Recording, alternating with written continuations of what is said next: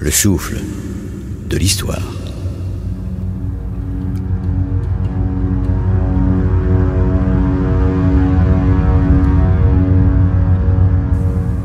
Bienvenue dans le deuxième épisode des évadés de la forteresse de Kolditz, les champions de l'évasion.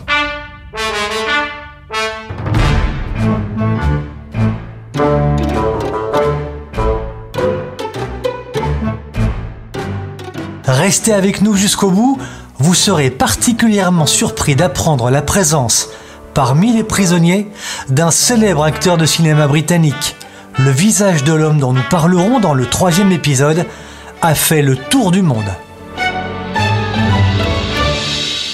Dans l'épisode précédent, rappelez-vous, nous vous parlions d'Alain Leray, le premier évadé de Colditz. Il est intéressant de le savoir, le rêve a terminé la guerre en France dans le massif du Vercors jusqu'en janvier 44, l'épisode du Vercors dont nous parle Romain Clément dans l'un de nos épisodes. La guerre terminée, Alain Leray fera une très brillante carrière militaire puisqu'il terminera général de corps d'armée. Il meurt en 2007 à l'âge de 96 ans. Il y a eu la tentative ratée de Pat Reed celle réussie de Leray. La troisième, vous allez le voir, ou plutôt vous allez l'entendre, est particulièrement cocasse.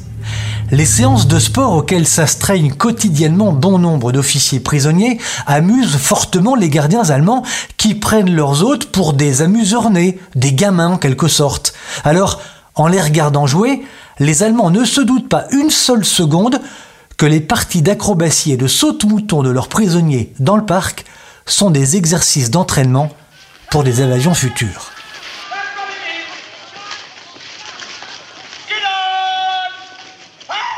La preuve, en voici une, l'incroyable culot de Pierre Mérès Lebrun. La description du gaillard, tout d'abord. Lebrun a 29 ans. C'est un officier de cavalerie capturé par les Allemands durant la campagne de France. Il a le visage long, effilé, le corps tout autant. Bref, Athlétique, le garçon. Lebrun s'est déjà évadé une fois de Kolditz, mais les Allemands l'avaient repéré dans une gare 10 km plus loin. Cette fois, Mérès Lebrun veut la jouer en mode Jeux olympiques d'été, vous allez le voir. Le jour prévu pour se faire la belle, un complice de Lebrun, prisonnier lui aussi, s'approche des fils barbelés qui entourent le parc. Le complice se met dos au grillage. À cet instant, Mérès Lebrun arrive à petits pas, place un pied dans les mains jointes de son complice qui le catapulte littéralement loin derrière, au-dessus de sa tête et hop, un salto arrière. L'homme s'enfuit à toutes jambes, au nez et à la barbe des Allemands totalement médusés. Lui non plus, on ne le reverra plus. Dans les tentatives sacrément gonflées mais ratées malheureusement, il y a celle de prisonniers polonais. Il confectionne une corde en se servant d'une quantité industrielle de draps de lit. Objectif descendre à la verticale les 30 mètres de mur qui les conduisent à l'extérieur. Lorsqu'ils arrivent en bas, les Allemands, alertés par le bruit du frottement de leurs chaussures sur les draps, les cueillent comme des fruits mûrs. Il y a d'autres évasions croustillantes, nous pourrions dire hilarantes comme celle par exemple du lieutenant français Boulet. Ce dernier se déguise en femme, une femme au chapeau splendide, d'ailleurs on le voit sur les photos d'époque. Au jour qui est le sien, Boulet s'installe, satif, se dirige vers la porte de sortie de la forteresse de Kolditz. Mais, arrivé devant le gardien allemand pour sortir, on entend eh oui, on entend des gens siffler fortement vers le lieutenant travesti en femme. Des prisonniers qui assistent à la scène voient une montre, la montre manifestement de la dame, se décrocher et tomber à terre. Alors, qu'il siffle, c'est bien normal, on prévient la dame, gentiment, qu'elle vient de perdre sa montre. Sans se douter une seule seconde, bien sûr, et il n'en avait parlé à personne, qu'il s'agit du lieutenant français qui tente de se faire la belle. La jolie dame est démasquée, Mérès est contraint de faire demi-tour et conduit en cellule d'isolement. 16 janvier 1942. Tous les jours et parfois jusqu'à quatre fois par jour, la Wehrmacht sonne le rassemblement dans la cour principale de la forteresse. Le rassemblement terminé, le comptage réalisé, chacun repart à ses activités. Parmi les activités prioritaires des prisonniers, le larcin, bien sûr, le vol, le chapardage et l'effraction, mais il y a autre chose, la tentative de corruption. C'est ce que nous rapporte Léonce Petit-Colin, prisonnier de Colditz, par la voix de notre comédien Charles Ruan. Vous savez, je m'étais fait un ami d'un gardien allemand. Par intérêt, bien sûr. J'ai eu des conversations fréquentes avec lui, et comme je ne fumais pas, j'avais des quantités de cigarettes. Je lui en offrais de temps en temps. Un jour, je lui dis, tiens, si tu veux un paquet, tu pourras un jour m'apporter un poulet. Euh, discrètement. Un autre jour, je lui dis, il me faudrait une paire de pinces. Je l'entraînais dans un rouage où il ne pouvait plus sortir. Pour ce faire et pour déjouer l'attention des gardiens allemands, les prisonniers organisent des jeux dans les cours extérieures, des petits exercices de commandement et d'entraînement militaire, pendant que d'autres se glissent dans des camions stationnés dans la cour. Alors là, tout y passe. Quand un camion se présente dans la cour, vide naturellement, on vole tout ce que l'on peut voler. Pince, marteau, bout de bois, câbles, brosses, chiffons, carton, tout ce qui peut être utile à un plan d'évasion. Les prisonniers de la forteresse de Kolditz volent des habits ou les confectionnent eux-mêmes.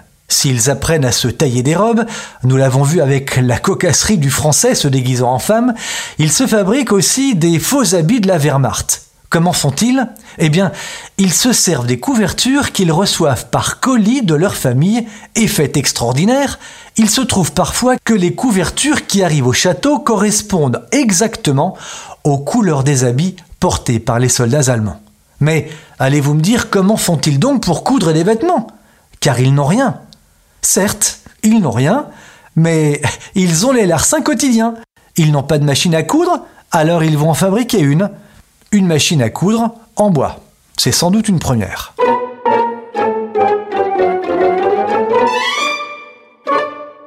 Il faut dire que les prisonniers forment à eux seuls l'ensemble des corps de métier. Scientifiques, littéraire, linguiste, ouvrier, électricien, maçon. Jean Goujon, bonjour, merci d'être avec nous dans le souffle de l'histoire. Jean Goujon, vous êtes Poète, auteur-compositeur, vous avez organisé beaucoup de gros spectacles en Normandie, notamment sur le débarquement. Vous êtes un passionné de la Seconde Guerre mondiale en particulier. Jean, quand on s'intéresse de près à l'histoire de Kolditz, on voit très bien qu'il s'agit d'une prison un peu particulière où les officiers sont respectés, plutôt bien traités. On joue de la musique, on organise des spectacles. Au-delà de ce que l'on sait sur la Convention de Genève, que pouvait-il se cacher derrière cette apparente clémence des Allemands? Oui, euh, bonjour Armel. Oui, bien sûr qu'il se cachait quelque chose. C'est-à-dire que le château de Kolditz était, euh, le, comment dirais-je, l'endroit le plus présentable euh, pour les nazis, pour montrer que eux aussi pouvaient respecter les conventions de Genève, qui respectaient leurs prisonniers.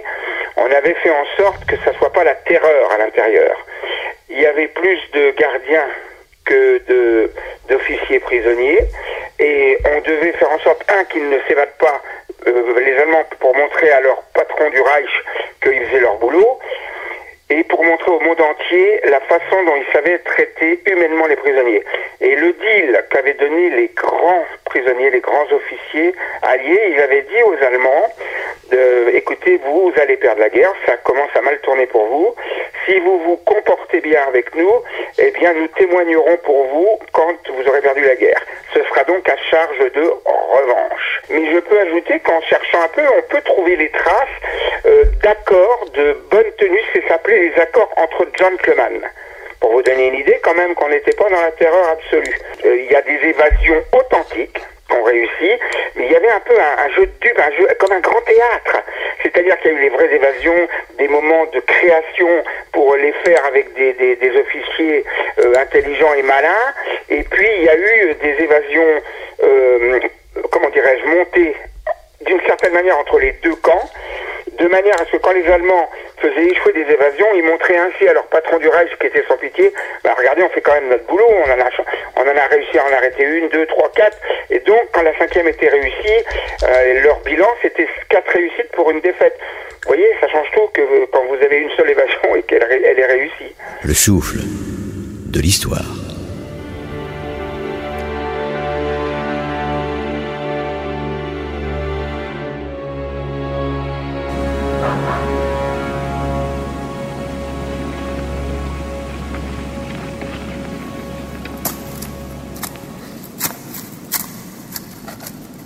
Depuis des semaines, les gardiens allemands entendent des bruits, des bruits sourds. Ça tape, ça cogne, mais impossible d'identifier la provenance de ces bruits. Les Allemands en sont pourtant certains. Les prisonniers creusent un tunnel. La question est de savoir où.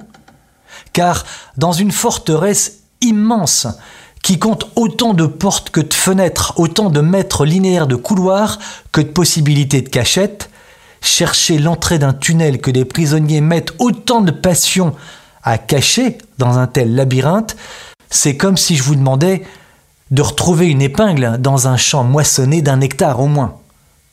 Le haut commandement de la Wehrmacht est alerté sur ce projet que les Allemands suspectent, mais dont ils ignorent tout. Des dizaines d'Allemands pénètrent un jour dans le château, on fouille, on déplace, on questionne.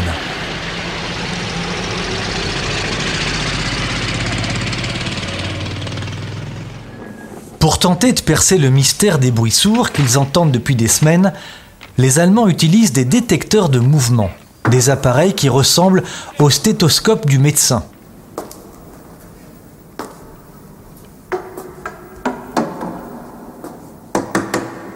Ces appareils ne donneront rien. C'est grâce à l'opiniâtreté d'un officier allemand que le plan des prisonniers est découvert. L'entrée du tunnel, elle est située dans ce que l'on appelle la tour de l'horloge. Le grand projet s'effondre et avec lui, neuf mois de travail, neuf mois à s'épuiser dans des conditions épouvantables, le froid, la poussière, l'obscurité et les blessures aux mains.